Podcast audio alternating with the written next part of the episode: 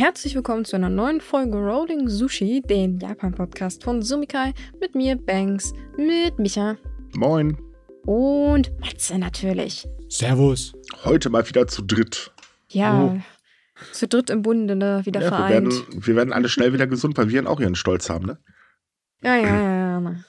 Die können es gar nicht so lange mit uns ertragen. Nee, aber das können wir auch nicht. Deswegen nehmen wir eine Stunde auf und dann sind wir auch wieder weg. Eine Stunde pro Woche mehr Sozialwissen braucht man nicht. Nein, mehr soziale Kontakte braucht man nicht. Äh, Oh je. Wir sind kommt mal Redakteure, wir haben zu schreiben und nicht zu sabbeln. So. äh, ähm, ja, deswegen machen wir auch den Podcast. Ja, ich weiß. Aber das war ja eh nur eigentlich eine Schnapse, die, die seit drei, vier Jahren Bestand hat. Ähm, wir sind jetzt bald im fünften. Echt jetzt? Noch drei Monate. Mann, ich habe ein Zeitgedächtnis, das ist echt der Mensch, Wahnsinn. Mensch, Mensch, wie die Zeit doch rennt. Holy Moses. Ja, bald ist auch schon wieder Weihnachten, ne? Man Oh kann es kaum glauben. Ja, okay, gut, äh, kommt, Leute, fangen wir an. Nicht, dass wir jetzt alle gleich irgendwie noch Last Christmas singen oder sowas. Ho, Weiß nicht, ob ich das dieses Mal schaffe, diesen blöden Song aus dem Weg zu gehen. Ich zweifle daran, aber ich versuche Nee, kein Nee, Spaß. spätestens im Supermarkt hörst du den doch. Da habe ich Kopfhörer auf. Micha, erfolgreich dabei, die Außenwelt abzuschlotten. Du, letztes Jahr hatte ich das fast geschafft, aber dann äh, hat mich dann das Radio irgendwie ein bisschen geärgert und hat das Ding tatsächlich noch am 2. Äh, Januar gespielt. Das fand ich dann nicht mehr witzig. So, egal, komm, fangen wir an, denn es ist viel passiert. Darunter das Allerwichtigste. Es gibt ein neues Konjunkturpaket und das beläuft sich mal ebenso auf knapp 17 Billionen Yen. Das sind äh, 106,4 Milliarden Euro. Ähm, dabei will man die Auswirkungen der Inflation abmildern und das ist halt ein ziemlich großes Paket und äh, das sorgt auch für ordentlich Streit und das sorgt auch für ordentlich Kopfschütteln und das sorgt auch bei Experten für, oh mein Gott, das wird das sowieso nicht funktionieren. Aber kommen wir erstmal zum Paket. Es ist nämlich so, darüber hatten wir ja schon gesprochen, die Einkommensteuer soll ja gesenkt werden, allerdings erst im nächsten Jahr. Und äh, Menschen, die nicht äh, Einkommensteuer zahlen, die kriegen halt auch ein bisschen Geld. Ist ja auch ganz nett. Ähm, ein bisschen weniger, versteht sich. Äh, dann kommt halt noch dazu, dass ähm, die Benzin- und Strompreisbremse verlängert wird und ähm, das Programm zur Investition in die Humanressourcen soll halt ausgebaut werden. Also speziell geht es darum, man will halt eben Mitarbeiter animieren oder die Arbeitnehmer animieren, dass sie ähm, sich umschulen. Das, da ist man in Japan nicht so hinterher.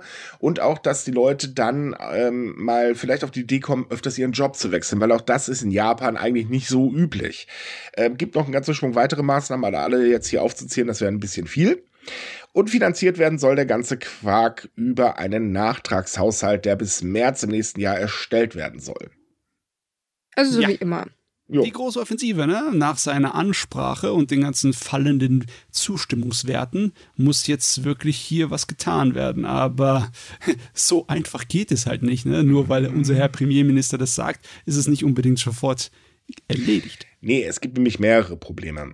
Ähm, zum einen ist es so, dass äh, die Staatsverschuldung vergessen wird. Das ist also äh, sogenannte Haushaltsdisziplin. Das war nämlich ein Punkt tatsächlich, ähm, die der Premierminister bei seiner äh, bei seinem Amtsantritt gleich als allererstes angreifen wollte. Da gab es ein Beratungsgremium damals im Herbst 2021, äh, das darüber beratschlagt hat, wie Maßnahmen zur Wiederherstellung der Haushaltsdisziplin der bitte aussehen sollen, weil naja davor war der Staat halt extrem verschwenderisch. Aber das Thema spielt halt absolut keine Rolle mehr. Ist halt futsch. So, fertig. Man haut halt raus und Staatsschulden sind halt Staatsschulden. Naja, was soll's, ne? Ist ja nur eine Zahl. Das Problem Was- an der ganzen Geschichte. Ja. Äh, Entschuldige, nee, du. Nee, nee, was ich sehr lustig finde an der Angelegenheit, ne? Äh, es wird nicht so getan, als hätte das nie existiert, das Ziel, irgendwie 2025 den Haushalt zu sanieren, sondern äh, man sagt einfach, ja, das machen wir noch, kein Problem, kein Das, scha ne? das schaffen wir locker. Wird nur nicht mal unter den Teppich gekehrt. Also, das ist der Ja, da, äh, wenn man jetzt allerdings mal Folgendes bedenkt. Es gibt da noch eine extreme Erhöhung des Verteidigungshaushaltes. Äh, Es gibt da noch ein Maßnahmenpaket, äh, womit man die sinkende Geburtenrate ähm, oder ein weiteres Absinken der Geburtenrate stoppen möchte. Ja, und dann noch so ein paar andere kleine Spielereien, ähm, wo noch nicht mal die Finanzierung feststeht. Ja, jetzt noch Steuersenkung hinterher. Das ist interessant, aber wie das genau funktionieren soll, ähm, ich, ich möchte das Ganze mal ähm, mit dem Kommentar eines äh, Finanzexperten aus Japan äh, kommentieren. Er sagte nämlich O-Ton, Kishida sollte mal rechnen lernen. okay, das Ja, Kinder, was passiert, wenn man nicht in der Schule aufpasst? Äh, ja, so ungefähr. Da wirst du Premierminister. Nee, Moment, das ist ein komisches Beispiel. Ähm, nee, es gibt noch mehrere Probleme. Es ist tatsächlich so, dass äh, nicht wenige Experten tatsächlich warnen, dass die ganzen Maßnahmen, die jetzt eingeführt werden, dazu führen, dass sich die Wirtschaft zu schnell erholt. Das hört sich jetzt im ersten Moment gut an, aber das kann auch zu einer weiteren Steigerung der Verbraucherpreise in Japan führen, was ja kontraproduktiv wäre. Ja, das wäre nicht gut. Ähm, gar nicht gut. Weil damit heizt man halt die Inflation dann fröhlich weiter an. Also das ja. Ganze ist halt so ein typischer Fall von japanischer Schnellschuss, was man aus der Politik ja eigentlich ständig kennt. Ja, weißt du, wie, als jemand, der sich nicht besonders gut mit Wirtschaft auskennt, äh, kann ich das im Groben so durch also wenn ich meine Brille absetze und dann halt blind bin und mal da drauf schiele, dann sieht es so aus, als wäre es eigentlich nicht die dümmste Idee, weil wenn halt äh, man in so einer finanziell schwachen Lage ist, so einer rezensionsartigen Stimmung, wie die ganze Welt ist, dann mhm. ist eigentlich normalerweise der Zeitpunkt, um Geld zu investieren. Ne? Ja, in Wirtschaft normalerweise ja. Ja, aber dass man das auch übertreiben kann, beziehungsweise an der falschen Zeitpunkt und falschen Ecke reinsteckt, das mhm. kann natürlich auch sein. Das ist halt schwer zu sehen, wenn du kein Experte bist. Aber hier sind sie sich ja ziemlich einig, ne, dass das ein mhm. bisschen gefährlich ist, was er da macht. Ja, und das sagen jetzt wohl nicht nur Finanzexperten, sondern selbst in der LDP gibt es Streit. Denn äh, zum einen sind sehr, sehr viele sehr überrascht davon, dass es auf einmal Steuersenkung geben sollte, äh, geben soll. Das äh, wurde vorher gar nicht abgesprochen. Dementsprechend gab es auf der letzten Vollversammlung äh, tatsächlich auch ziemlich viel Gegenwind. Ähm, und auch da sagt man halt, Leute, das ist gefährlich, was ihr hier macht. Das ist keine so gute Idee. Trotz allem, es wurde halt beschlossen und damit ist es dann halt durch. Naja, wenn halt dafür abgestimmt wurde und die Leute sagen, ja, das machen wir, dann kann man das leider nicht ändern, ne? Richtig. Also es ist definitiv gefährlich und ich sage das auch als jemand, der jetzt nicht unbedingt das Wirtschaftsgenie ist und äh, Japan spielt da mit einer sehr heißen Sache. Und das könnte ja. definitiv nach hinten losgehen. Wie du ja schon sagtest, alles nur noch schlimmer machen. Und dann hat ich aber ein richtig großes Problem, weil äh, zweimal aus so einem Loch rauskrabbeln, das wird, glaube ich, nichts. Ja, das, das Problem ist halt dieses, ja, dieser Aktionismus oder dieser blinde Aktionismus. Ähm, ja, Kishida steht unter Druck. Der Druck wurde jetzt auch noch größer, dazu komme ich gleich. Ähm, ja, die Umfragewerte fallen halt wirklich ins Bodenlose. Das äh, ist ja jetzt auch nichts Neues. Und ähm, dann so diese Maßnahmen ergreifen, wo dann halt wieder, ja, komm, wir geben euch halt Geld und dann ist wieder alles gut, äh, so nach dem Motto, ähm, um die Umfragewerte halt wieder ähm, hochzubringen. Okay, klar, logisch. Die Maßnahme ist bei ähm, japanischen Premierministern wahnsinnig beliebt. Wir erinnern uns liebevoll mal an die Corona-Pandemie. Aber die Auswirkungen dahinter nicht zu beachten, das ist halt äh, nicht so gut. Und dann, man muss halt sowohl die negativen, wie auch die positiven, wie auch die möglichen Auswirkungen halt einfach im Auge behalten. Und wenn man jetzt halt sagt, naja gut, äh, unsere Staatsverschuldung, die werden wir schon bis 2025 irgendwie in den Griff haben und unser Primärsaldo-Überschuss wird dann auch wieder funktionieren, ähm, aber dann trotzdem mit Geld um sich schmeißen, das funktioniert einfach nicht. Das, das weiß jeder, Schu ja, jede Schulkind, das gerade mit Mathe angefangen hat, weiß, dass das nicht funktionieren kann. So, ähm, trotz allem wird es halt gemacht und ja, es ist sehr gefährlich. Es ist so, als wenn du sagst, ich will Diät machen und gehst dann erstmal zu McDonalds. Ja, Macht so, genauso wenig Sinn. Ja, so ungefähr könnte man das sagen. Oh Mann, ey, wenn es so weitergeht, braucht wir einen zweiten Koizumi, ne? Der genauso wie der Jun Ichiro Anfang der 2000er dann heftige Form gemacht hat. Also ich weiß sowieso nicht, wie er das geschafft hat. Der hat dann teilweise äh, populäre Minister einfach rausgedrückt, weil sie nicht sein, äh, seine, äh, seiner Art und Weise hinterhergelaufen sind, ne? Und hat die LDP gezwungen, auf seinen Kurs einzuschlagen und hat es tatsächlich geschafft, das Ding Japan aus seiner Zehn-Jahres-Misere da rauszuführen, ne? Mhm. Es braucht halt jetzt wirklich jemanden, der mal auf den Tisch hat. Und das, was da zurzeit unterm Premierminister läuft, das ist ja doch ziemlicher Schlafmaschenparty da, ey. Weil, weil ich, es regt mich irgendwie so ein bisschen auf, muss ich ehrlich gesagt sein, weil der, der quatscht immer ganz viel und sagt, oh ja, das kriegen wir alles hin, das ist ja nicht so schlimm, das kriegen wir schon hin. Und was er dann am Ende vorstellt, äh, ist halt nichts, nicht, nichts wirklich Effektives. Mal als Frage, in welchem Land gibt es gerade Politiker, die nicht nur quatschen, sondern auch mal handeln? Ja, Beziehungsweise die mal das Richtige machen. Ja, oder, oder das. Sehr Mangelware, sehr, sehr ja, Mangelware. Ja, es ist totale Mangelware. Und hier kann man dann auch wieder eine Schnittstelle nach Deutschland ziehen. Ähm, es ist halt nun mal einfach so, dass egal wo man hinschaut, Politiker labern in allererster Linie erstmal. Da wird dann halt gesagt, ja, die jetzige, also bei uns die jetzige Regierung ist scheiße, wir können das besser, keine Vorschläge, mach, äh, ähm, Vorschläge macht man natürlich nicht, aber egal, man hat es halt mal gesagt. Und so geht das halt eben die ganze Zeit. Und ähm, in Japan ist es halt so, die LDP ist einfach schon viel zu lange ähm, äh, an der Macht. Man merkt halt eben einfach, da ist so ein Trott drin und dieser Trott funktioniert. Ich meine, wenn irgendwas schlecht läuft, ja, dann schmeißen wir halt, wie gesagt, ein bisschen Geld äh, und das Volk und dann klappt das alles schon wieder und so weiter.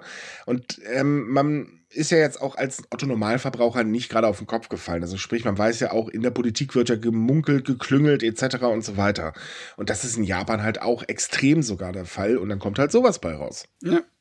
Diese Sache, wenn du es jedermann recht machen willst und selber nicht irgendwie, ja, was riskieren möchtest, was irgendwie auf dich eine Menge Argwöhn leiten würde, das kennt man ja aus vielen Sachen, egal ob es Unterhaltungsmedien sind oder sonst etwas. Ne? Und wir wissen, dass die Ergebnisse immer ziemlich langweilig sind. Naja, wir werden sehen, wo es hinsteuert. Mal schauen. Ich meine, Japan wird jetzt nicht gleich komplett pleite gehen, das nee. äh, nicht, aber die Haushaltslage, je schwieriger das wird, desto weniger Geld kann man halt eben dann für andere Sachen, die dringend benötigt werden, rauspumpen.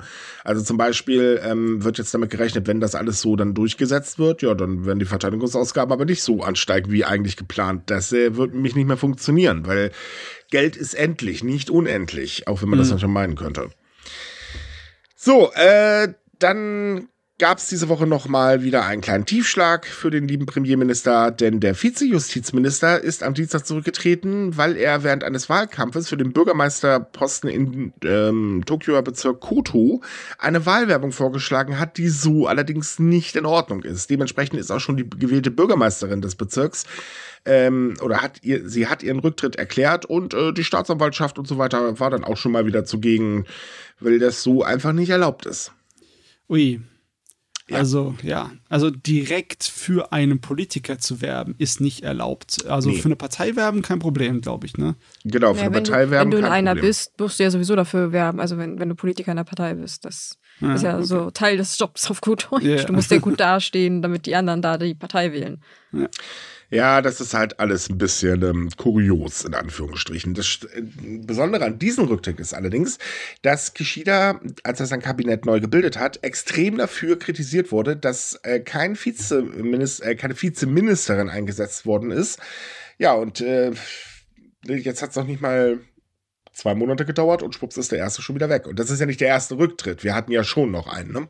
Ja, Uiuiui, also das ist wirklich böse nach hinten gegangen ja. mit der Kabinettsumstellung. Ja, das kann man so dezent sagen. Wobei man sagen muss, das ist in dem Fall wirklich Pech für ihn, weil äh, der kann halt nichts dafür in dem Fall. Nein, das nicht, aber es äh, fällt ja trotzdem, es ist, sagen wir, ja, sein Peinlich ist es trotzdem, ne? ne? ja, ich sehe Stimmen nach unten fallen. Also auf die nächste Monatsumfrage, äh, Meinungsumfrage im Monat November bin ich wirklich mal sehr gespannt.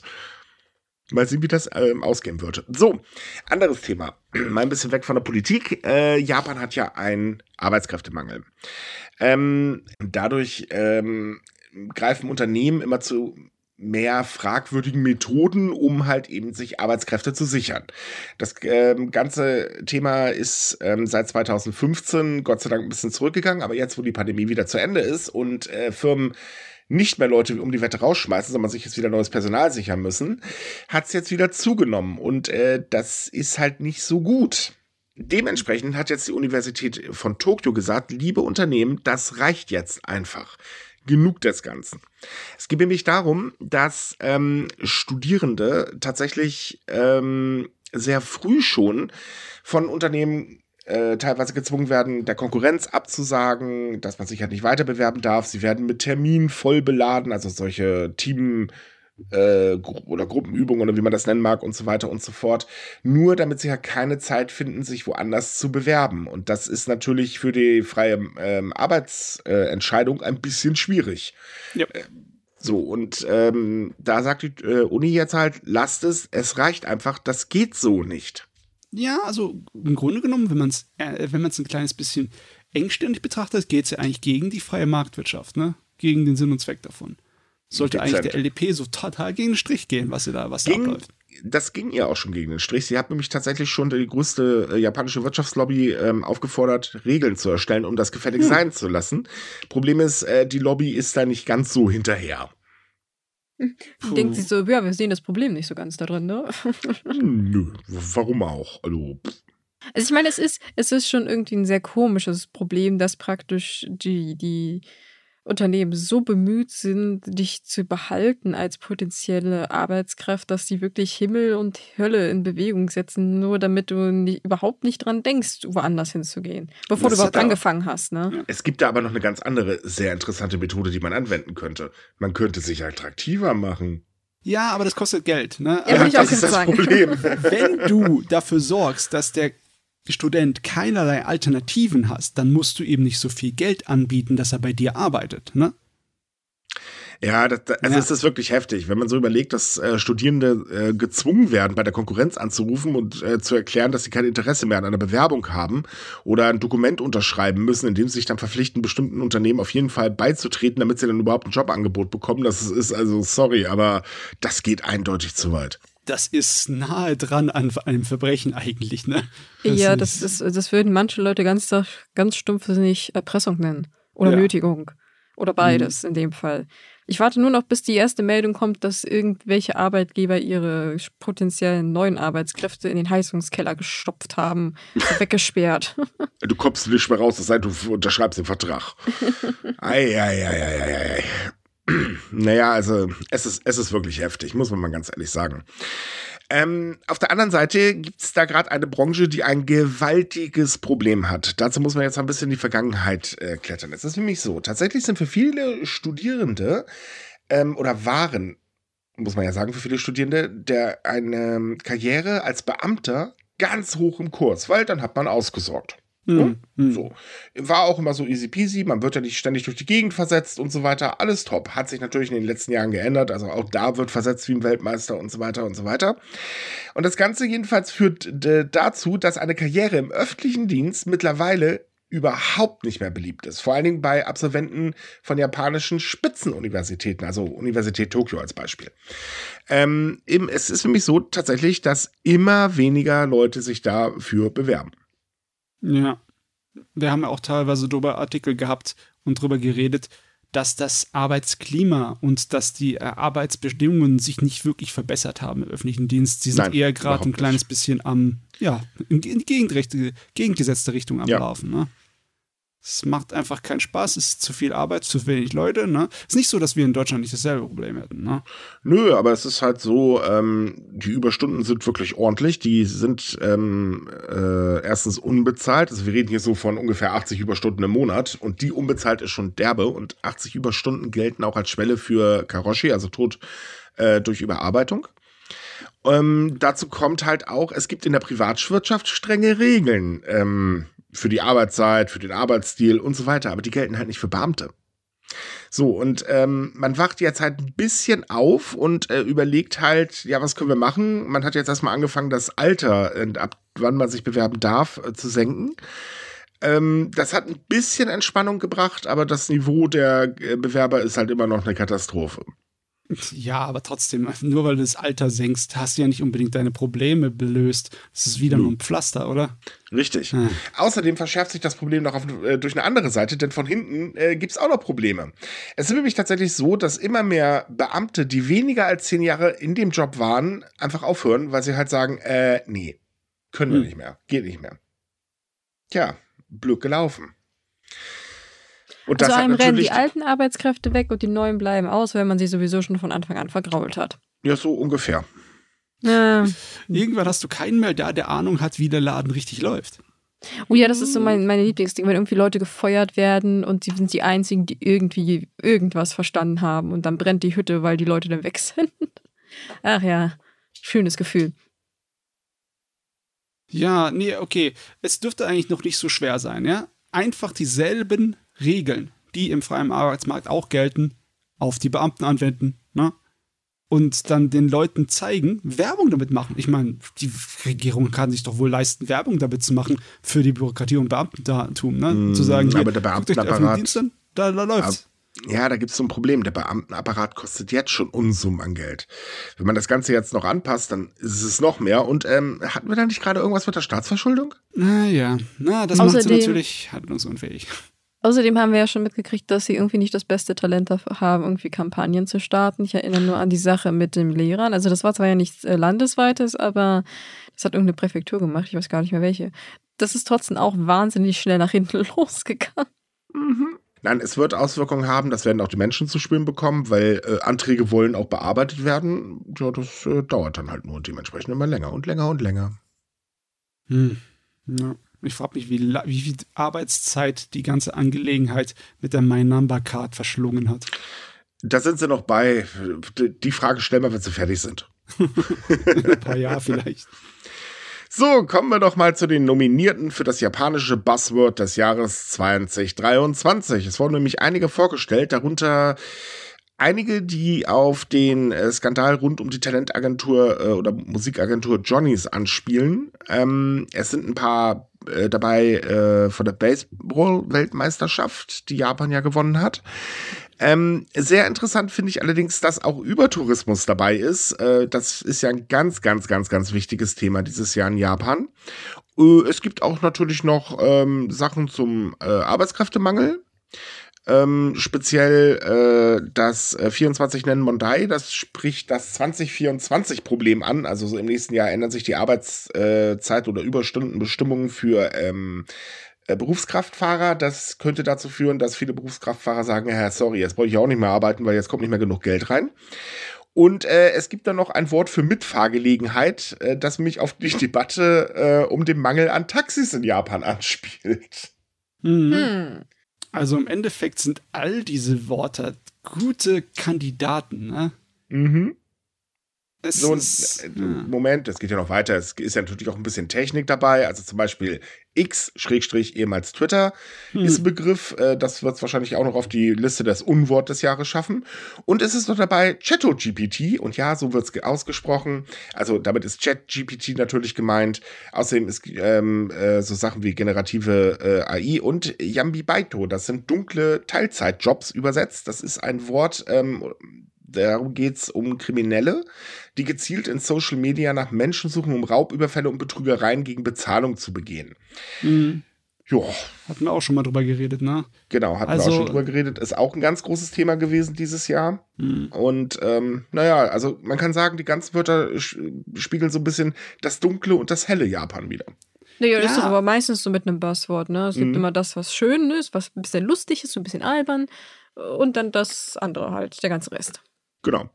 Ja, wir reden ab und zu mal, naja, was heißt ab und zu mal, oft genug über Politikverdrossenheit in Japan, ne? dass die Leute einfach keinerlei Bock haben, sich zu engagieren, weil sie, weil sie eh nichts wirklich ändert, weil sie kein Vertrauen haben in die Politik und etc. Das heißt aber nicht, dass die Leute sich nicht bewusst sind, was die Probleme sind. Das sind genau. all die brisanten, brandaktuellen Themen, die sind in den Gedächtnissen der Leute voll drin.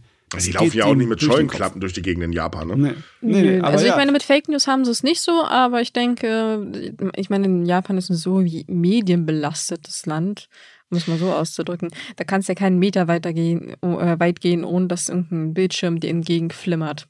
Ja, man muss aber auch dazu sagen, dass die Presse in Japan speziell ist. Also die hält sich selbst tatsächlich zurück, gerade bei politischen Themen. Ähm, man bekommt in der offiziellen Presse selten eigentlich wirklich den gesamten Umfang mal präsentiert, weil man immer Angst äh, oder der Journalist, der daran gearbeitet hat, immer Angst haben muss, oh, oh, gleich kommt der Redakteur, haut mir von hinten eins auf den Deckel, weil ich dann, was ich, einen Geschäftspartner äh, da erwähnt habe oder so. Ähm, das ist tatsächlich ein Riesenproblem und die Politik mischt sich mittlerweile auch immer stärker in die Presse ein. Das darf man auch nicht vergessen. Also um die Pressefreiheit in Japan steht es nicht unbedingt gerade sehr gut. Mhm. Das ist echt die Frage, inwieweit das unsere heutige moderne Welt der sozialen Medien und Informationsquellen wettmacht. Ja, äh, schwierig, weil du musst halt als User grundsätzlich ist es gar, oder sagen wir so, es ist grundsätzlich gar nicht so einfach, ähm, auf Fake News nicht hereinzufallen. Die werden immer besser, das muss man ganz ehrlich sagen. Und bei manchen Sachen muss man echt viermal hinschauen, um zu erkennen, stimmt das jetzt oder stimmt das jetzt nicht. Und das mhm. Problem hat Japan natürlich auch. Also auch da wird immer mehr Fake News konsumi äh, konsumiert. Ähm, weil es, das Netz wird einfach vollgespült damit. Und das äh, findet ja meistens in den sozialen Netzen statt. So ist es, ja. Hm, ist halt hm, hm. alles nicht so einfach. Aber ich bin gespannt, was es wird und ich bin auch wieder gespannt, was das Kanji des Jahres wird. Oh, darauf bin ich dieses Jahr auch ja, tatsächlich diese, gespannt. Die sind immer sehr interessant, was dann zum Schluss so rauskommt. Das ja. ist immer Freuen wir uns schon drauf. Ich glaube aber erst m, kurz vor Ende, vor Weihnachten kommt, sind die, werden die veröffentlicht, ne? Äh, die Kanji? Ja, Oder ja, die das, das kann. Das Kanji wird äh, neuer veröffentlicht. Ach, Neujahr, genau, co- so im Neujahr rum. Ah, wie Genau. sehr. Also, ja. Ich persönlich glaube, ich würde irgendwas auf Richtung von Tourismus tippen, weil Ja. es ist nicht Echt? nur ein Jahresereignis, es ist sogar ein Dreijahresereignis, weil wir jetzt Oder- halt lange nichts mehr hatten, ne? Oder Inflation. Oder Inflation, ja, ja. Ne, so eins von beiden halt. Aber ja, Mhm. so in die Richtung wird es wahrscheinlich gehen. Aber ja, sind wir gespannt. So, äh, jetzt mal an die Whisky-Trinker unter uns. Also ich bin keiner, ich trinke ja bekanntlich keinen Alkohol. Trinkt jemand von euch Whisky? Selten, aber. Selten. Ja, Wenn man mir es mal anbietet und das ein gutes Tröpfchen ist, da sage ich, sag ich nicht nein, ne? Okay. Ähm, die Whisky-Kenner unter den Zuhörern wissen wahrscheinlich, dass japanischer Whisky absolut an der Weltspitze mit äh, rangiert, weil der ist wirklich wahnsinnig beliebt, teilweise wahnsinnig teuer, aber er soll auch sehr gut sein. Wie gesagt, ich kann es nicht beurteilen. Ähm, und es ist so, dass die japanische Whisky-Produktion in diesem Jahr tatsächlich ihr 100-jähriges Bestehen gefeiert hat. Und Hey, innerhalb dieser Mensch, 100 Happy Jahre hat Birthday. man ähm, und innerhalb dieser 100 Jahre hat man sich halt an die Spitze der Welt hochgearbeitet. Aber es gibt einige neue Herausforderungen. Ausruhen kann man sich nämlich nicht. So, kleiner Geschichtskurs. Die erste Whisky-Destillerie entstand 1923 in der japanischen Stadt Yamazaki. So, und ähm, es ist so, dass sehr, sehr viele oder sehr äh, viel große Investitionen in den letzten Jahren von den Des äh, ähm, Herstellern gemacht worden sind. Problem ist nur, in Japan trinkt man gar nicht mehr so viel, gerne so viel Alkohol. Ja, ich meine, Und, Moment, man könnte jetzt sagen, okay, dann exportieren wir halt wie ein Weltmeister. Läuft aber auch nicht ganz so gut, weil das Problem ist halt, äh, dass auch weltweit mittlerweile gegen den Alkoholkonsum immer stärker vorgegangen wird. Auch wenn japanischer Whisky im Ausland unglaublich beliebt ist. mh, ja, es hat halt ein äh, sehr großes Erfolgserlebnis gehabt, der japanische Whisky, seit den 2000ern. Ich meine, der, der ist schon gestiegen, sowieso die ganze Zeit, ne? In der, besonders in den Wirtschaftswachstumjahren 70er und 80er, da ist er hochgejaunert, ne? Aber dann irgendwie hat er so eine, so eine langsame Phase gehabt. Besonders in der Zeit, wo halt ähm, die, die Dings, die erste große Wirtschaftskrise in Japan mit der Immobilienblase war, ne? Ja. Aber danach, danach hier hat es sich ähm, he- heftig gestiegen. Also ich glaube innerhalb von so 12, 15 Jahren auf das fast Dreifache. Ne? Also da können wir sogar mit Zahlen dienen, denn es ist so, dass ähm, die Whisky-Produktion im Geschäftsjahr 2019 um das 2,6-fache äh, im Gegensatz zum Geschäfts äh, im Vergleich zum Geschäftsjahr 2007 angestiegen ist. Also von äh, 65.000 Kilolitern auf 168.000 Kiloliter und das ist echt ordentlich. Das ist der Wahnsinn. Die Nachfrage ist halt aber auch wirklich, wirklich, wirklich enorm. Ich meine, es gibt halt eine gewisse Preisspanne. Die billigeren Sorten findet man bei uns mittlerweile im Supermarkt, was ganz erstaunlich ist. Also wenn das ein Mhm. bisschen besser sortierter Supermarkt ist. Aber die richtig guten Sorten, ui, erstens musst du da ordentlich in die Tasche greifen und zweitens sind die auch tatsächlich zu sehr großen Maßen vergriffen, weil die halt so unglaublich gefragt sind. Ja. Meine Güte. Was ja faszinierend Wahnsinn. ist, ja. Also die Japaner sind es garantiert nicht allein, die das trinken, weil deren äh, ja sozusagen Maximalalkoholkonsum pro Kopf war irgendwie Anfang der 90er, ne? Und die trinken schon seit einer Weile nicht mehr so viel Alkohol, also es ist wahrscheinlich eine Menge davon exportiert gewesen, ne? Ja, und in Japan setzt sich auch mittlerweile ein neuer Lebensstil durch. Das kommt halt durch die Pandemie. Ähm, immer mehr Menschen verzichten halt bewusst auf Alkohol, weil, ähm, naja, ich sag mal so, Firmen feiern am Abend, die sind schon ziemlich äh, heftig und äh, da haben viele einfach gar keinen Bock mehr drauf, was ich auch nachvollziehen kann, weil ich würde mich auch nicht unbedingt gerade alle, was ich, alle zwei Tage abends mal mit den Kollegen besaufen. Mhm. Ähm, das nimmt immer weiter ab.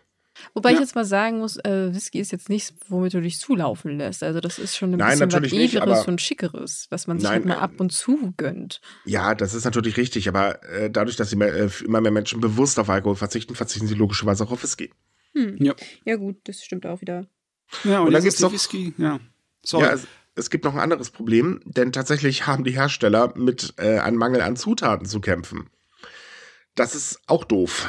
oh ja, Getreide. Ja, So ein Mist, ja.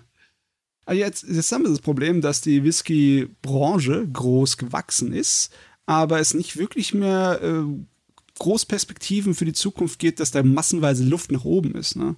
richtig. Da muss man auch jetzt aufpassen, dass man nicht sich überinvestiert oder so.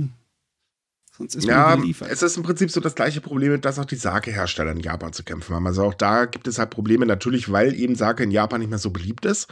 Allerdings ähm, gibt es da einen kleinen feinen Unterschied. Es haben sich nämlich immer mehr ähm, Organisationen weltweit gegründet, die halt den Sake-Konsum im Ausland fördern wollen. Wir haben ja hier in Deutschland äh, zum Beispiel ähm, oh Gott, war das die Sake Embassy? Falls das jetzt falsch war, bitte nicht schlagen. Ähm, die hat zum Beispiel den äh, Sake-Tag oder die Sake Week veranstaltet, ähm, wo man halt eben reinschnuppern kann und so weiter und so fort. Ähm, es gibt hier sehr, sehr spezialisierte Händler, die halt äh, wirklich auch erstklassige Sachen verkaufen ähm, und eine riesige Auswahl allgemein haben. Aber das gibt's beim japanischen Whisky halt nicht. Das ist eben ein Kennergetränk. Hm, Hm. das müssten sie eigentlich machen, ne? Eigentlich, äh, Ja. ja. Aber Also naja, es gibt eine Menge Potenzial auf jeden Fall, weil es ist ein Qualitätsprodukt. Das kann man denen nicht aberkennen. Und da Ja. müssen sie bloß ein bisschen kreativ werden. Wie gesagt, die Sake-Brauer kriegen es ja auch hin. Leider nicht alle. Wir hatten ja letztens wieder mal die Meldung, dass eine recht alte Brauerei schließen musste, weil sie halt keine Nachkommen hatte. Ähm, und ja, aber man kann auch, da gibt es so viele Möglichkeiten, das zu machen. Ich bin mir auch ziemlich sicher, dass es irgendwelche Animes gibt, mit denen man Whisky super vermarkten kann. Hat mit Sake auch schon funktioniert. Da, da kommt demnächst wieder ein Anime über äh, ja, eine Sake-Brauerei, die. Oder ist es eine Whisky-Brauerei? Auf jeden Fall irgendein Alkoholgeschäft, das von, äh, von, von Ruin wieder auf, äh, auf Vordermann gebracht wird. Ich weiß gerade vergessen, wie er heißt. Ich muss mal nachgucken. Hm, Mach das mal, da würde ich gerne wissen, welche das ist. Den würde ich mir tatsächlich auch anschauen wollen. Was es nicht alles gibt. Ja, tatsächlich. So, jetzt mal zu Halloween. Uah. Äh, haben wir ja letztes Mal angekündigt, dass wir euch jetzt sagen, wie viele Menschen tatsächlich in Shibuya gefeiert haben. Es waren übrigens äh, 15.000 genau genommen. Das sind rund 8.000 weniger als im Vorjahr. Das heißt, die Maßnahmen haben ein wenig gefruchtet. Trotz Uh. allen mussten äh, ziemlich viel Müll, also insgesamt 3,7 Tonnen, äh, am nächsten Tag beseitigt werden. Und äh, die Kosten waren auch wirklich äh, nicht zu verachten. Die waren nämlich eigentlich doppelt so hoch wie ursprünglich äh, ange oder eingeplant für eben Maßnahmen, um die Leute vom Feiern abzuhalten. Wie gesagt, so wirklich funktioniert hat's nicht. Und es war zu beobachten, dass sich die Partys nach Shinjuku und Ikebukuro verlagert haben. Ja, einfach ausgewichen. So Jo, ganz genau. organisch und natürlich so zur Seite. Also da gab es so lustige Berichte im, im japanischen Fernsehen, ähm, wo dann so Leute gesagt haben, ja, wenn ich hier kein, in Shibuya keinen Alkohol kaufen kann, fahre ich halt dahin, kaufe ihn mir und fahre wieder zurück. Ah, Ah, ja, da habe genau ich tatsächlich sogar einen Bericht von einem Deutschen, der wurde vor Halloween angesprochen und meinte, naja, das ist wie eine doofe Regelung. Er geht jetzt einfach die Straße runter, dann holt er sich da sein Bier und dann macht er da weiter, wo er aufgehört hat. Jo, hat. Ja, es also, war nicht ganz so durchdacht, die Regelungen. Nee, ich würde auch nicht unbedingt gerade 15.000 feiernde Menschen als Erfolg feiern. Ich meine, gut, es waren auch schon mal 40.000 Menschen, muss man auch dazu sagen. Aber trotzdem, äh, 15.000 ist auch eine Hausmarke. Ja, ja, wenigstens gab es keinerlei größeren Probleme. Ja, ein paar Probleme gab es schon, aber, aber Ja, wenigstens. Ja. Aber Keine das waren jetzt nicht so die Probleme, die man normalerweise so kennt, also wie umgestürzte LKWs aus dem Krams. Ja. Ähm, das gab es dieses Jahr tatsächlich nicht. Ähm, also von daher, es war im Prinzip tatsächlich eine sehr ruhige Feier, muss man sagen. Ähm, klar, wie gesagt, viele Menschen in Kostüm da, aber ja gut, solange nichts passiert, ist ja alles in Ordnung. Sollen sie auch in Ruhe feiern. Hm. Wenn man sich benehmen kann, dann geht das auch. Ja, es gab schon Vorfälle so zum Thema sexuelle Belästigung, die halt leider jedes Jahr kommen. Ähm, das lässt sich blöderweise anscheinend echt nicht vermeiden, was wirklich sehr schade ist, um das Ja. mal harmlos zu formulieren, was ich am liebsten jetzt sagen würde. Ich habe nur von einem Motorradunfall gehört, an dem angeblich auch Ausländer wieder beteiligt waren. Ist klar, äh, ich weiß jetzt nicht, ob es stimmt oder nicht, aber dass man das natürlich wieder so ein bisschen auf die Touristen schieben möchte, ist ja nichts Neues. Das hat man das letzte Mal bei Halloween auch versucht und das hat nicht so funktioniert im Nachhinein, wenn man rausgefunden hat, das waren gar keine Ausländer. Ja, das ist halt immer so eine Sache. Ja. Man schiebt gerne Dinge mal auf Ausländer. Siehe, ey, der Coronavirus kommt übrigens nur aus dem Ausland. Äh, Hey. ja. Wird also, ähm, nee, es ist Ja, klar. aber das ist ein Beweis, so kann man sich's einfach machen, ne? ja. Die waren's. Naja. Jetzt ist auf jeden Fall vor- vorbei ne? und die äh, ganzen Alkoholproduzenten werden jetzt mal wieder einen riesen Batzen Geld eingenommen haben. Es dauert wieder eine Weile, bis ihre nächste große Fuhre kommt. Dann halt später irgendwie im März, April, Doch. wenn die Blütenzeit losgeht. Die Kirschblütenzeit. Ah, ich habe es übrigens gefunden. Ne? Die, die, das Gerät heißt Commodore, A Whiskey Family. Das ist ein Film, der im November in die japanischen Kinos kommt. Ah, das Ah, hört sich ganz schön. richtig an. Ja, hoffen wir, dass er auch nach Deutschland rüber schwappt. Na, Mittlerweile schwappt ja einiges ne? hier rüber. So, kommen wir nach Fukushima. Nicht nur, dass die dritte Runde der Verklappung äh, gestartet ist, am äh, Donnerstag war das, wenn ich mich gerade nicht irre. Nee, es ist tatsächlich so, äh, dass die Menschen in Japan vermehrt Fisch ähm, aus Fukushima essen. Es war ja befürchtet worden, wenn man halt mit der Verklappung startet, dann wird das böse, weil dann hören die Leute schlagartig auf, Fisch zu kaufen. Ähm, China hat ja bekanntlich ein Importverbot verhängt. Russland kam dann irgendwann hinterhergekochen, hat auch ein äh, Importverbot für japanische Meeresfrüchte verhängt. Und äh, jetzt hat sich halt herausgestellt, äh, ja, dass sie Kunden aus dem ganzen Land halt fröhlich bestellen. Also die Großhändler werden praktisch überlaufen. Hm. Ja, ich weiß jetzt nicht, äh, ich hätte nicht gemerkt, dass irgendwie groß eine Werbekampagne dafür geschaltet wurde, hm. oder habe ich das einfach noch nicht mitbekommen? Nee, gar nicht. Gar nicht. Also es gibt so Sachen wie, äh, dass sie zum Beispiel Präfekturverwaltung angefangen haben, Fisch aus Fukushima äh, auf den Speiseplan ihrer Kantinen zu setzen und so weiter. Ähm, aber tatsächlich äh, ist halt auch zu beobachten, dass Privatpersonen halt eben gezielt Fisch aus Fukushima einkaufen. Das kann ich mir fast ah. schon vorstellen, dass es ein kleines bisschen aus Trotz ist, ne? Wenn der Rest der Welt sagt, äh, ihr Zeug, ihr japanisches Zeug ist ja nicht gut. Überhaupt nicht. Das ist fantastisch ihr, ihr seid alle blöd. Naja, es wird wahrscheinlich nicht daran liegen, dass äh, Politiker nach Fukushima gefahren sind und dort Fisch gegessen haben. So ganz medienwirksam. Ich glaube nicht, ja. Nein, das kann ich mir ehrlich gesagt auch nicht vorstellen. Aber es war zumindest ein schöner Versuch. Äh, Pust, aber, ähm, ne, weil keine News geht bei uns ohne ein Aber. Äh, so gut wie sich das anhört, die Fischereiindustrie kann alles andere als aufwarten. Mal abgesehen davon, dass der gestiegene Konsum die äh, Ausfälle nicht wettmachen kann, ist es halt so, dass ähm, das Ganze auf sehr wackeligen Beinen steht. Denn wir reden hier immer noch von einer Aktion, die von TEPCO in, also gemacht wird und TEPCO hm. ist nicht gerade der zuverlässigste Partner der Welt. Da passieren auch gerne mal Unfälle, die man dann halt gerne mal vertuscht oder so. Also sprich, sollte es zu einem Problem kommen, dann äh, doof gelaufen und das sagen halt auch sehr viele Experten in dem Fall dann wieder. Naja, das ist alles schön und gut, dass das jetzt so ist, aber was ist in ein paar Monaten? Weil ewig werden sie auch nicht Fisch äh, bis zum Abwinken essen. Und dann ist das Ganze mal wieder schlagartig vorbei und dann guckt die Industrie ganz schön doof in die Röhre. Ja, die Importverbote müssen unbedingt weg. Und das ja. werden wir, glaube ich, nicht mehr erleben. das kann ich mir aktuell ehrlich gesagt nicht vorstellen. Das auf jeden Fall nicht in nächster Zeit, solange sich die gesamte politische Lage auf der Welt irgendwie ein bisschen ändert und entspannt. Ja, aber bitte, ich wollte gerade sagen, bitte Entspannung, nicht noch schlimmer werden. Ja. Das, das reicht so mittlerweile so ein bisschen. Ähm, Nein, also es ist halt ähm, so, es ist schön auf jeden Fall zu hören, okay, ne, man kümmert sich halt eben einfach auch mal selbst drum, also die Bevölkerung, ohne dass sie eben angestoßen werden muss. Aber wie gesagt, die Bevölkerung ist halt auch so, ja, die Kontinuität ist nicht so gegeben. Ja. Das weiß eigentlich auch jeder, der zum Beispiel mit Marketing zu tun hat. Und dementsprechend müssen langfristige Maßnahmen her. Dazu wird halt eindringlich geraten. Aber ob das passiert, ist da wieder eine andere Frage. Ja, so Solidarität funktioniert halt sehr gut in Schüben. Ne? Deswegen funktionieren auch immer die ganzen Volksfeste so fantastisch. Ne? Mhm. Aber deswegen willst du es nicht den ganzen Jahr über regelmäßig machen. Nee. Aber es könnte trotzdem zur Normalisierung halt beitragen. Also es ja. kann vor allem auch für den ähm, Export, weil wenn die das ja selber essen, ne, dann kann man nicht mehr das Argument geben, was ja China teilweise hat, ja so, ja, die schicken das rüber, um uns alle zu vergiften. Also. Hm. Und dann fährt man trotzdem an die japanische Küste und fängt da selbst. Hm. Das, das, das, das ist immer noch, ja, aber das ist immer noch das Beste. Das ist schlecht. Wir machen hier total Medienkampagne gegen Japan äh, und so weiter und so fort. Ach, äh, aber wir verraten jetzt nicht, dass unsere Fischer da in der Region sowieso fischen. Nein, ja, ja, ja, ja. Das ist wieder so ein typischer Fall von. Äh, Ja, es ist wirklich typisch. Aber da, ich sag mal, andersrum, ich meine, die Japaner sind auch ganz gut da drin, sich über irgendwelche Dinge aufzuregen und dann Klar. unter der Hand machen. Äh, ey, ist, welche Bevölkerung so, ne? ist das nicht? Hm? Mhm. Meine Güte. Aber trotzdem schön, dass solche Solidarisierungsgeschichten sich auch mal komplett durchsetzen. Das könnte man fast als Good News durchstehen lassen, oder? Ja, eigentlich schon. Ja, ne? Aber wir haben nachher noch eine Good News, so ist es nicht.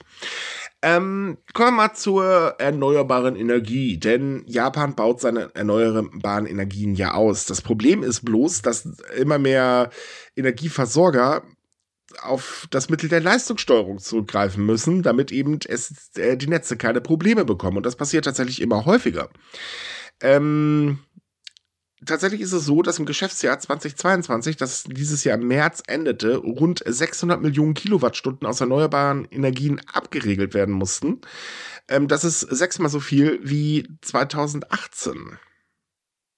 Das ist natürlich, lässt sehr, sehr tief blicken.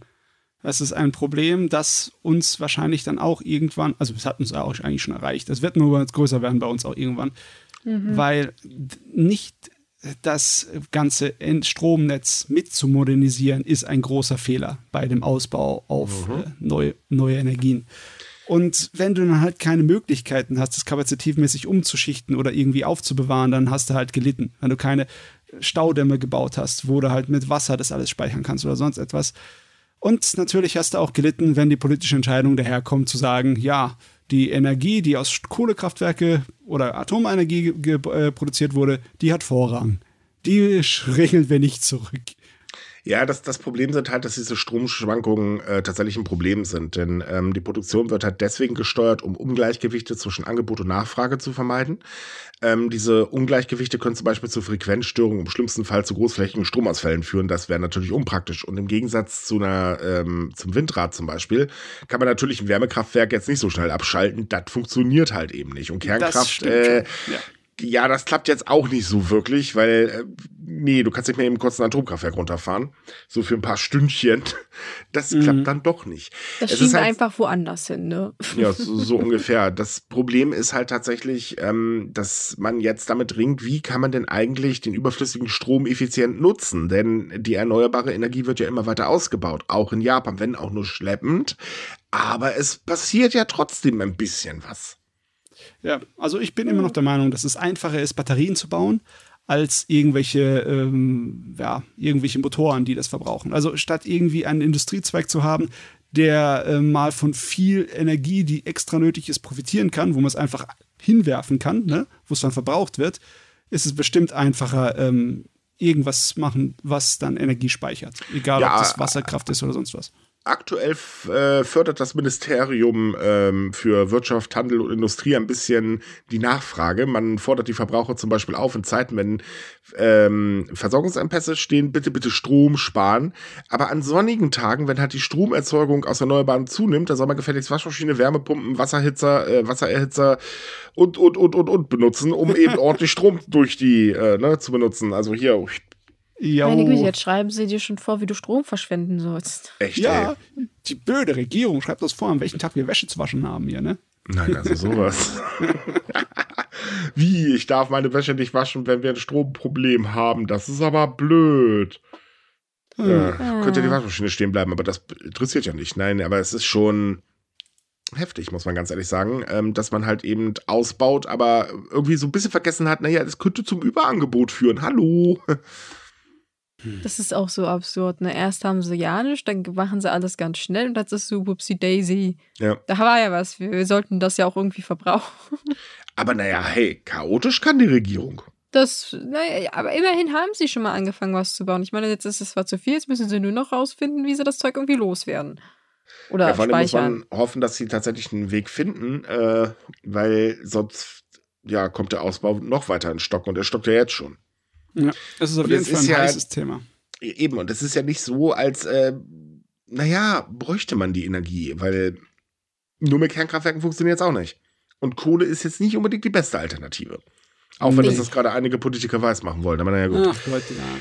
So, aber wenn wir schon beim Chaos sind, kommen wir doch mal zur World Expo, die äh, bald in Osaka stattfinden soll, und zwar 2025. Denn die gute World Expo wird ein bisschen teurer, als man eigentlich ursprünglich geplant hatte.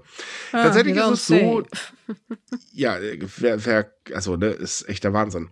Es ist tatsächlich so, dass äh, jetzt grünes Licht für den Bau gegeben worden ist und es werden 235 Milliarden Yen, das sind 1,4 Milliarden Euro, äh, tja, an Kosten auftreten für den Bau. Das ist so ungefähr fast das Doppelte der ursprünglichen Schätzung.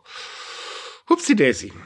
Ist, ist da der, drin schon der Bau von diesen komischen Holzpavillon schon mit einbezogen? Mhm. Okay, na das erklärt zumindest einiges, weil das Ding ja auch anscheinend schweineteuer wird. Mhm. Aber ui, das ist eine, eine, Menge Geld. Ja, dazu kommt auch, dass die Sicherheitskosten sich ein bisschen erhöht haben, ähm, weil man halt gesagt hat, naja, muss ja jetzt, immerhin hatten wir jetzt einen äh, Sprengschirmanschlag auf dem Premierminister. Wir haben da eine Ermordung eines ehemaligen Premierministers. Da müssen wir also mal die Sicherheit ein bisschen nach oben schrauben. Der ganze Spaß kostet 20 Milliarden Yen. Das sind 1, äh, 125 Millionen Euro. Ähm, naja, ist, ist halt schon ouch. Aber immerhin brüstet man sich damit. Man hat die Baupläne so weit geändert, dass man immerhin 15,7 Milliarden Yen, also äh, 98 Millionen Euro, einsparen konnte. ja. ja, okay. Also wir wissen das ja bei so Großprojekten, besonders wenn sie öffentliche Großprojekte sind, der wird immer teurer, als man geschätzt hat. Das ja, ist eigentlich eine Faustregel, die keiner irgendwie groß hm, umgehen um, kann. Ne? Um jetzt mal der Planungskomitee auch ein bisschen in Schutz zu nehmen. Es ist natürlich so, dass eben der schwache Yen ähm, das Fehlen von Arbeitskräften und äh, die Inflation allgemein ein bisschen dazu geführt haben, dass natürlich die Preise ansteigen. Das ist ja, klar. Ja, ja. Also das sind mal eben so zusätzliche 50 Milliarden Yen, das sind 312 Millionen Euro, die halt eben alleine nur durch die Inflation und schwachen Yen noch oben drauf kommen. Also das ist, das ist viel. Ich meine, jeder hat mitbekommen, wie die Preise für Holz gestiegen sind über die Jahre jetzt in den letzten paar. Ne? Wenn er mhm. selber was basteln will, dann guckt er im Haupt im Bauhaus guckt er sich echt blöd bei den Holzpreisen. Das ist nicht normal. Und klar, das, das trifft die auch. Da haben sie keine Chance. Ja. Definitiv nicht. Ist natürlich so, dass äh, das Thema in Japan ziemlich umstritten ist, weil sehr viele sagen, ja, schönen Dank auch, dass unsere Steuergelder da jetzt hingehen. Ähm, also so beliebt ist das Thema gar nicht. Das äh, bekommt man übrigens auf X äh, die ganze Zeit mit. Also immer, wenn wir über die Weltausstellung schreiben, haben wir hauptweise Japaner, die darunter kommentieren, bah, blödes Ding etc. und so weiter. Äh, das äh, nee, kommt nicht ganz so gut an. Oh, ich habe so gerade so ein Déjà-vu. Hatten wir da nicht kürzlich ein anderes Mega-Event, was wahnsinnig teuer geworden ist und was irgendwie niemand haben wollte? Hm. Ach, du redest nicht ja. zufällig von den Olympischen Spielen? Ja, ist auch irgendwie, glaube ich schon. Da war was, ne? Ja, wie kommt das so? Wie kommt das so? Oh Mann, ah, ja. Naja. Aber ich bin mal gespannt, was da draus noch wird. Ich meine, gut, jetzt haben sie zumindest erstmal eine Summe, die greifbar ist, auch wenn sie nicht mhm. schön ist. Sie haben ja auch noch ein anderes Problem. Es geht ja nicht nur um das Geld, es geht ja auch darum, dass zum Beispiel anscheinend Besucher, also beziehungsweise Aussteller, etwas Mangelware sind. Man ist wohl ja. generell nicht so begeistert. Es haben sich zwar schon einige angekündigt, aber die Pläne für die Stände sind bisher recht. Es mau. haben auch schon wieder einige abgesagt. Ja, das auch. Naja, es hat halt niemand Geld, ne? Also ich meine, so eine Ausstellung, mhm. äh, ob du es jetzt organisierst oder dahin fährst mit deinem ganzen Krempel, das ist beide Seiten ziemlich teuer. Also ja, ne, das verstehe ich schon, aber. Die Frage ist, muss diese World Expo überhaupt sein? Das kannst du dir ja bei jedem größeren internationalen Event irgendwie fragen, oder? Ja, bei den Olympischen Spielen auf jeden Fall und bei der Fußball-Weltmeisterschaft frage ich mich das jedes Mal. Hm, ja, aber das sind halt unterschiedliche Dinge, ne? Das, ja, ja äh, klar. Ich weiß nicht, die World Expo, ich weiß gar nicht, wie ich sie einschätzen sollte. Sie ist nicht unbedingt die ideale Art und Weise, Kunst und Kultur zu zeigen. Yep. Aber sie zeigt zumindest einen etwas stärkeren kulturellen ja, Charakter als ja. sowas wie eine Sportveranstaltung. Es ist sagen, ja sagen wir einfach mal so. Ja auch kulturellen Charakter, ne? so Sag, sagen wir einfach mal so, die Bedeutung, die sie vor äh, ein paar Jahrhunderten hatte, beziehungsweise Jahrzehnten, äh, hat sie halt nicht mehr. Ne? Aber sie ist trotzdem, nee. denke ich, immer noch wichtig für die Wirtschaft und auch für Technik und so Sachen. Es ist ja das Motto, dass es um die Zukunft wieder gehen soll. Und nee, es ist genau genommen eigentlich wirklich äh, viel wichtiger für die Wirtschaft. Deswegen ja, wäre es vielleicht auch. eine Idee, die Wirtschaft mit einzubeziehen in den Kosten. Aber also nicht nur in die Ausstellungskosten, sondern allgemein. Aber naja, gut, okay, macht man es halt so. Ich meine, es ist natürlich auch ein Presti äh, Prestigeprojekt und man verspricht sich dadurch natürlich den Tourismus noch weiter anzukurbeln. Vor allen Dingen eben Touristen, die ein bisschen mehr auf der äh, Tasche haben und auch bereit sind, das mehr auszugeben. Ähm, ja, gut. Und außerdem ist es ja so, wenn die japanische Regierung sagt, wir wollen was, dann wird es durchgezogen. Siehe Olympische Spiele, die zum Schluss auch keiner mehr haben wollte. Ja, ja na gut, Oder aber da war halt noch so eine kleine Pandemie dazwischen. Ne? Ja, gut, aber selbst ohne Pandemie wollte die kaum einer haben.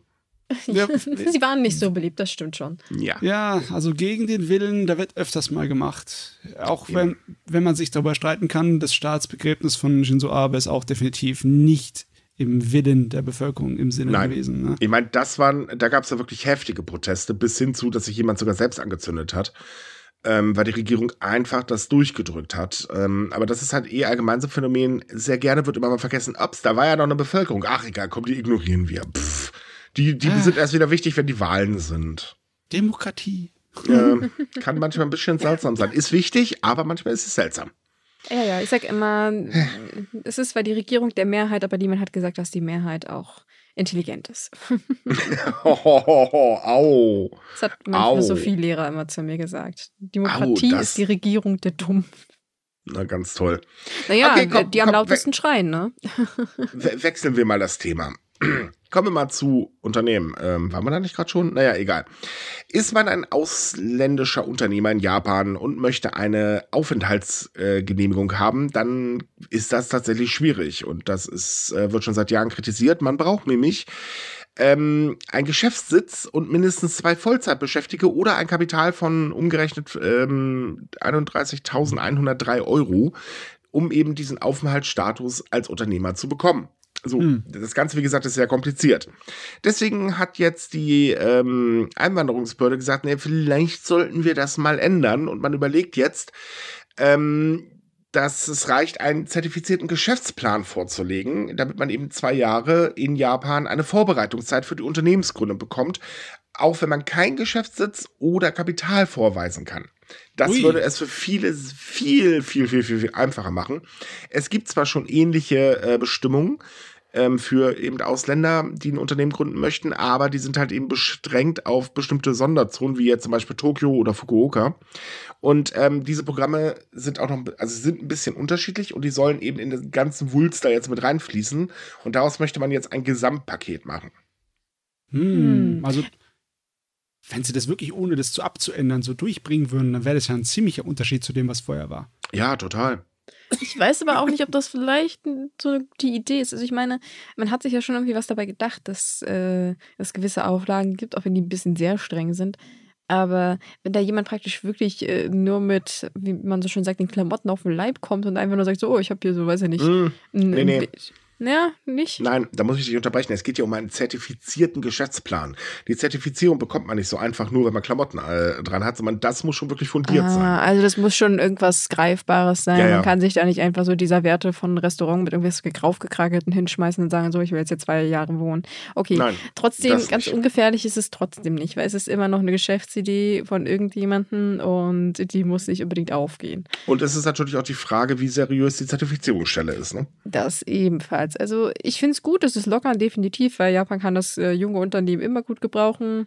Neue Arbeitskräfte und auch Ja, man zielt natürlich auf Startups ab. Also man möchte natürlich innovative Ideen und so weiter wieder ins Land holen. Das kann ich auch nachvollziehen, weil ähm, Ja, die sind ja alle abgewandert jetzt über die Pandemie, ne? Ja, sehr viele. Also es ist tatsächlich so, nur so als kleiner Fun-Fact, äh, im Juni diesen Jahres gab es etwa 35.000 ausländische Staatsangehörige mit äh, einem Aufenthaltsstatus, der es ihnen erlaubt, unternehmerisch tätig zu sein. Das ist ein Anstieg von 7.800 im Vergleich zum Ende des Jahres 2019. Okay. Während der Pandemie hat das Ganze ein bisschen abgenommen, aber stieg halt auch relativ schnell wieder an. Man muss auch dazu sagen, Japan ist gar kein so unattraktives wirtschaftliches Feld. Weil der Inlandskonsum ist halt unglaublich hoch. Das ist ja eine sehr wichtige äh, Stütze ähm, der Wirtschaft. Und ähm, man probiert auch sehr gerne Neues aus. Außerdem Ja. ist, muss man das der Regierung auch mal zugute halten. Sie sind auch sehr aufgeschlossen neuen Technologien gegenüber. Das ist wohl wahr. dass da ist äh, Japan weitaus weniger verklemmt als unsere Regierung. Ja, man braucht keine 15 Aktenordner, um ein Windrad hinzustellen. Oder waren es mittlerweile 25 Aktenordner? Ich ich weiß gar nicht mehr, wie viel das waren, aber es ist auf jeden Fall extrem bei uns angestiegen. Ja. Ja, und das ist natürlich schon ein gewaltiger Unterschied. Also ich meine, äh, ob man sich jetzt zwei Jahre lang nur mit Aktenordner beschäftigen will oder ob man vielleicht auch wirklich einen Betrieb aufbaut und das Bürokratische gar nicht so heftig haben möchte. Ich nehme das, wo die Bürokratie nicht ganz so heftig ist. Naja, noch steht ja aber noch nichts fest, ne? Nee, äh, tatsächlich nicht. Es ist, äh, dauert wohl noch eine Weile. Ähm, bis Ende des Geschäftsjahres 2024, das ist im April, ähm, äh, wann war das? 2025?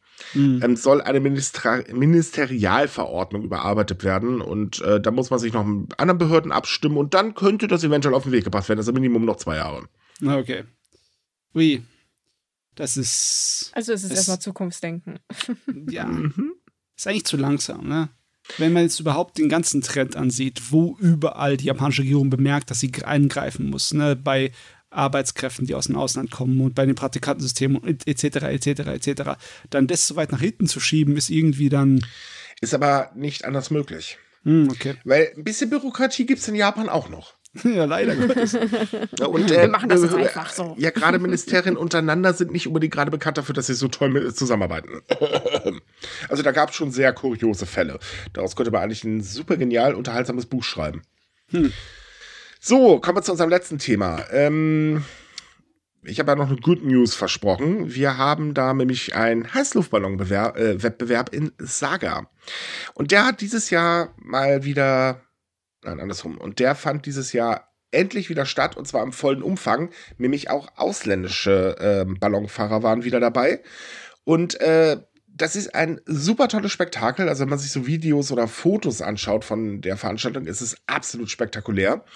Ähm, unter anderem findet da auch der Pacific Cup statt, bei dem man äh, verschiedene Aufgaben erfüllen muss als Pilot. Das ist auch gar nicht so einfach. Also zum Beispiel ähm, Piloten müssen halt ähm, vor dem Start ihr Ziel festlegen und dann ähm, Marker abwerfen äh, zwischendurch und so weiter. Und das ist also da man ja keinen wirklichen Antrieb hat, außer es kann nach oben gehen, ist das wirklich sehr, sehr beeindruckend, was da stattfindet. Aber was ebenfalls unheimlich genial ist, ist nämlich, ähm, dass neben dem Wettbewerb auch viele andere Ballons da sind, die halt verschiedene Verzierungen oder auch Formen haben. Also zum Beispiel gab es da auch mal ein Gundam als Beispiel. Mhm. Ähm, und die werden am Abend äh, von zwei Tagen der Veranstaltung ähm, mit ihren Brennern beheizt. Und ähm, ja, das ist halt so ein richtig schönes Bild, was sich dadurch ähm, ergibt in der Dunkelheit. Oh. Das, ja, das stimmt, das möchte ich auch mal gern sehen. Ich habe schon immer wieder, sehe ich beim Meier und der Gegend Heißluftballons. Jetzt im Moment nicht mehr so viel wie früher, aber das ist immer ein schöner Anblick. Aber bei Nacht habe ich ihn so gut wie noch nie gesehen. oh, das sieht bestimmt fantastisch aus. Also ich kenne ja, wie gesagt, Bilder und Videos davon. Das sieht wirklich sehr beeindruckend aus. Ich würde es gerne mal live sehen, wenn ich ehrlich bin. Gab es nicht mal früher in, in Hamburg so ein, so ein Ballonfestival? Keine Ahnung. Ich kann mich erinnern, dass ich das als Kind mal gesehen habe. Aber ich, Ball- Heißluftballons sind immer faszinierend. Ob das jetzt nur einer ist oder ganz Ja. viele, das ist, sieht immer fantastisch aus. Vor allem, wenn die noch so Definitiv. besonders kreativ sind. Da gibt es ja ganz verrückte Sachen, was die Leute sich da ausdenken. Ja, ist wirklich schon faszinierend. Und es ist schön, dass er jetzt auch wieder vollumfänglich stattfinden kann, dieser Wettbewerb. Denn der zieht immer massenhaft äh, Menschen an. Ähm, am 1. oder die bis zum 5. November werden 800.000 Besucher erwartet. Ui, das Die genauen. Zahlen haben wir jetzt logisch noch nicht. Wir nehmen ja am 3. gerade auf. Ähm, insofern, äh, ja. Und Ja. es sind 125 Ballons aus 16 Ländern, nehmen alleine am Wettbewerb teil.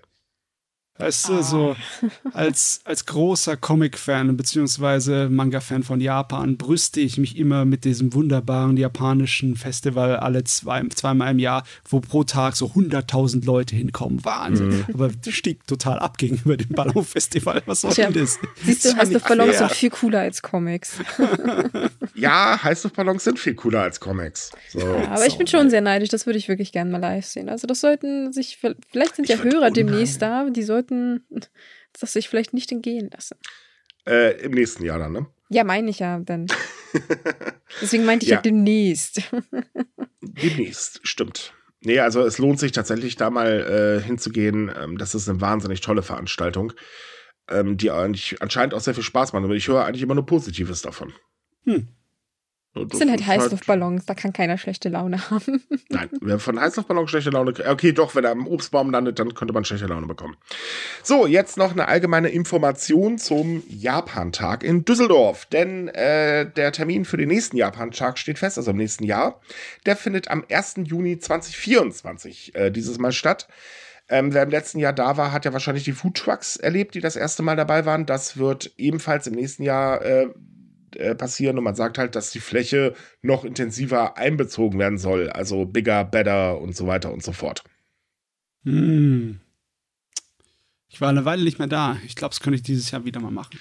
Ja, also beim diesjährigen Japan-Tag waren es immerhin äh, 650.000 Besucher. Das Ui. ist schon eine Marke. Also es ist voll. Ähm, es gibt auch genug Kritik am Japan-Tag, das muss man auch dazu sagen. Ähm, ne, aber ähm, es ist trotz allem eine informativ schöne Veranstaltung, solange es man schafft, Cosplayern aus dem Weg zu gehen. Oder einer bestimmten Sorte Cosplayer, muss man sagen. Es sind ja nicht alle so, ne? Ah, ja. Stimmt, wir wollen ja niemanden hier über den Kamm scheren. Nein, es gibt auch wirklich tolle, aber die Leute mit ihren langen Waffen und so weiter, da verstehe ich bis heute noch nicht, was sie da wollen. Aber gut, hm, wer bin ich darüber zu urteilen? Ne, ist ja nicht so, dass man dann irgendwann später kurz danach die Dokumi hat oder davor. Ich weiß, ich glaube, nee, nächstes Jahr davor, ne? Äh, Ah, sie ist danach. Sie ist tatsächlich danach. Sie war früher mal im Mai immer, aber jetzt seit, seit kurz vor der Pandemie ist es irgendwie nach später gerückt. Genau, also die Dokumi findet im nächsten Jahr am 28. bis 30. Juni statt. So, damit, liebe Leute, sind wir durch für heute. Ich hoffe, es hat euch gefallen und äh, wenn ja, dann wäre es super, wenn ihr uns empfehlen würdet. Ansonsten liked uns, wo ihr uns liken könnt, gibt es ein Sternchen bei Spotify und so weiter und so fort. Äh, Fragen, Anregungen etc. äh, könnt ihr uns gerne ähm, schicken. Dafür verlinken wir euch eine E-Mail-Adresse in der Podcast-Beschreibung. Alle Links zu den Themen, die wir gerade besprochen haben, findet ihr natürlich auch in der Podcast-Beschreibung.